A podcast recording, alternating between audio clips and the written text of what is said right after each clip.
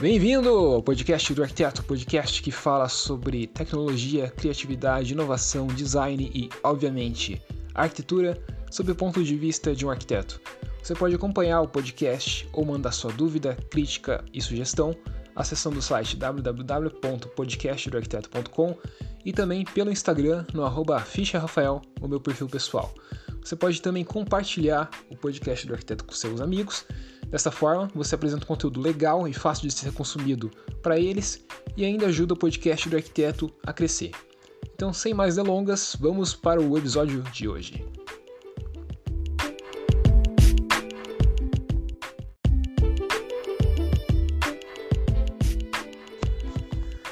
Em 2013, eu morei, eu fui morar na Bélgica, morei um ano, né, do, do verão de 2013 até o verão de 2014, numa cidade interior da Bélgica chamada Hasselt.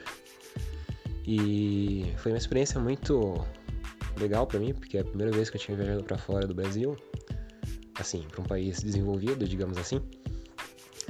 E eu tava a poucos quilômetros ou a poucas horas de viagem de vários lugares que eu tinha estudado ao longo das disciplinas de história da arquitetura, história como um todo, geografia tudo mais. Então, Atenas, Paris, Roma, Portugal, estavam todos próximos de mim. Era bem fácil, bem acessível de conseguir chegar lá. E no segundo mês de morando na, na Bélgica, eu peguei e resolvi ir para Paris. Primeira vez que fui para Paris. Peguei o busão, paguei 10 euros passagem de ida, fui. Fiquei no hostel, paguei bem barato também. E naquele dia, é, tava tendo uma. O nível de poluição da cidade estava muito alto. Né? Lá, como é um... a Europa tende a ser bem seca várias vezes, várias cidades, né? E o nível de poluição estava muito alto pela umidade do ar que estava muito baixa. E aí, uma das medidas que a prefeitura das cidades, em Paris inclusive, faz quando esse nível atinge um nível crítico, né? Muito seco, e a poluição fica muito crítica, eles deixam transporte gratuito. Então o metrô se torna gratuito, aqueles carrinhos elétricos se tornam gratuitos, os trens metropolitanos de Paris se tornam gratuitos também. E bem no dia que eu estava lá aconteceu isso. A poluição estava muito alta, eu tive é, a oportunidade, a chance, a sorte de poder frequentar os transportes públicos da cidade de graça. E nisso eu fiquei pensando o que, eu poderia visitar, o que seria legal de visitar. E do lado de Paris existe uma cidade chamada Poissy. Poissy fica na grande Paris, fica, sei lá, uns 40 minutos de trem do centro de Paris, ali da Champs-Élysées. E eu comecei a pensar, não, peraí, Poissy, Poissy, Poissy é a cidade que tem a Vila Savoie, Vila Savoie do Le Corbusier, uma das casas mais icônicas da história da arquitetura moderna, talvez a mais icônica da arquitetura moderna com certeza eu vou visitar, ainda mais que tá de graça. E fui. Peguei o metrô, fui até a. a como que é o nome? Arco do La Défense. E daí de lá peguei o trem regional que ia pra Poissy, na região oeste né, da grande Paris. E fui, né? Aproveitando que tava de graça. Cheguei na estação de Poissy, que era perto da Vila Savoie. E eu tinha que andar mais uns 900 metros para chegar na Vila Savoie.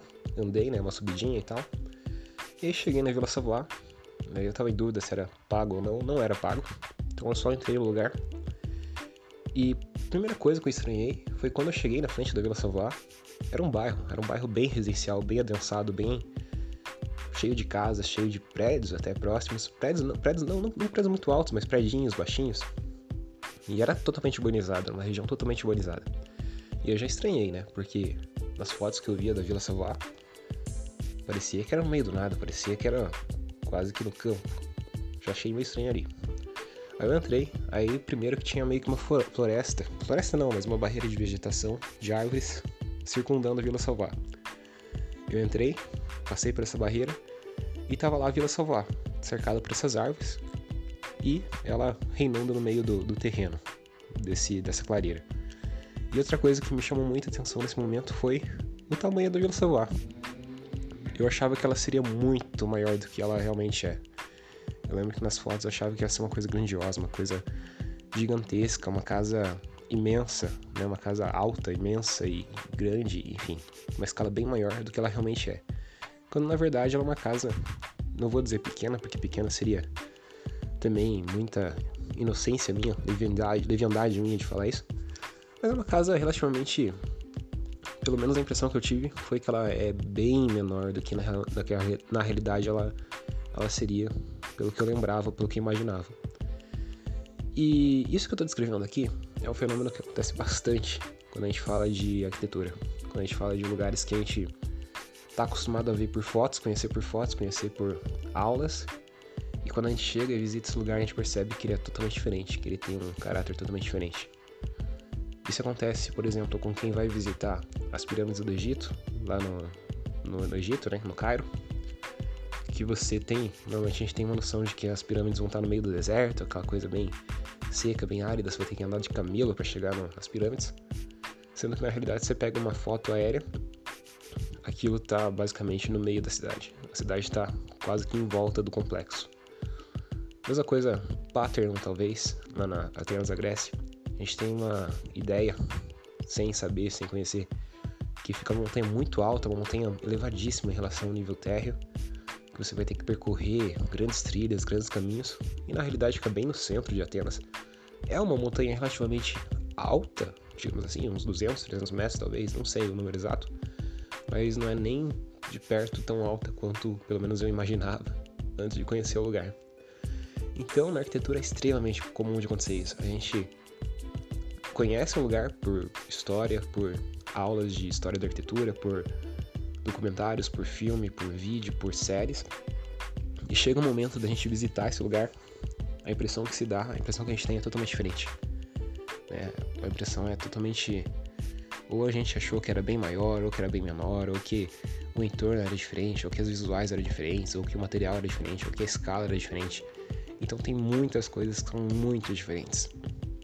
E isso acontece por dois motivos. O primeiro motivo são as fotografias, né, as imagens, aquilo que a gente consome daquilo que a gente vai visitar. Então, por exemplo, a Vila Salvoar ela é uma casa modernista que ela foi fotografada muitas vezes e para os livros de arquitetura, para os materiais de história de arquitetura, por fotógrafos que tinham um viés mais de não mostrar tanto o, o objeto arquitetônico sendo utilizado, mas sim ele perfeito, como se fosse um objeto mesmo. Então você não, quase nunca via escala humana nas fotografias que mostram a Vila Salvar. É sempre aquela fotografia sem escala humana. Você não consegue ter uma escala humana ali, você não consegue ver uma pessoa naquelas fotos. Isso, obviamente, tira qualquer referência que a gente tenha né, de tamanho. Porque a Vila Savoie é uma casa no estilo internacional, que ela já não tem, por natureza, na arquitetura dela, muitas coisas que fazem remessa, que remetam, que fazem remessa, que remetam ao, ao tamanho do corpo humano. Então é difícil você estimar quanto que uma pessoa mede em relação à Vila Savoie. Você não tem noção de qual é a escala da Vila Savoie, qual é o tamanho da, da Vila Savoie, qual é a altura da Vila Savoie em relação a uma pessoa. Porque você nunca vê uma foto, ou quase nunca a gente vê uma foto da Vila Savoie com pessoas próximas. Então a gente perde essa noção. E obviamente, por ela ter um, um caráter de estilo internacional, por ser uma coisa mais modernista, ela acaba tendo um, adquirindo um certo grau de monumentalidade, até porque ela está suspensa em pilotis também. E a impressão que se tem é que ela é uma obra muito maior do que ela acaba sendo quando na realidade você chega lá, eu que sou um cara que meço 1,84, eu embaixo dos pilotis da Vila Savoie, eu levantava o braço e conseguia facilmente tocar na laje. Então é uma casa que não é nem muito alta, nem muito grande. E isso, obviamente, é causado, então, principalmente, principalmente não, primeiro motivo, pelas fotos, fotos que não mostram escala humana, que não dão escala humana, né, que mostram só o objeto arquitetônico sem nenhuma referência humana próxima. E outro motivo é uma coisa que o pessoal fala que é o espaço negativo, que é uma coisa que vem do Gestalt e que quando a gente vê um, uma obra arquitetônica, algum espaço, alguma coisa, algum lugar, só por imagens, a gente não visita esse lugar, muitas coisas, muitas informações não estão presentes lá. A gente não consegue ter noção das informações do, do, espaço como um todo. A gente tem noção daquilo que a gente consegue enxergar. A gente consegue aprender daquele espaço aquilo que está nas imagens. Mas tem muitos detalhes, muitos, por exemplo, o entorno do, do, do lugar que você está vendo a foto, né? o entorno da Torre Eiffel, o entorno da, da pirâmide do Egito. Você não tem noção, você não tem muita noção porque as imagens não tendem a mostrar isso. As imagens tendem a valorizar muito mais o objeto arquitetônico do que o entorno. E aí é, nosso cérebro, como ele é muito maroto, ele tenta completar o que está faltando. E a gente começa a idealizar algumas coisas. E obviamente, quando a gente idealiza alguma coisa, a gente está basicamente criando a receita para a decepção, né? A gente cria expectativas sobre alguma coisa, é a receita para decepção. Ou não. Pode ser que tua criação, tua intuição seja muito próxima da realidade, você se surpreenda e tenha uma percepção quando visitar o lugar é exatamente como você imaginou, mas não é o comum de acontecer. Então a gente vai imaginar, a gente vai completar aqueles espaços, aquelas informações que estão faltando, da forma com que a gente achar que convenha, né? E, e isso também causa. É, a gente cria uma expectativa que na realidade, quando a gente vai visitar a obra, quando a gente vai estar próximo do lugar da obra, aquilo pode ser, provavelmente vai ser bem diferente do que a gente imaginou. E obviamente isso causa uma surpresa. Então, essas duas coisas, espaço negativo, né, o fato da gente imaginar, completar a história, e o fato de as fotos, as imagens não terem uma escala humana, são coisas que contribuem bastante para que a gente tenha uma percepção bem errada ou bem distorcida e até mesmo utópica de alguns lugares que a gente visita, que a gente visita em loco e a gente se surpreende vendo que são totalmente diferentes daquilo que a gente tinha imaginado.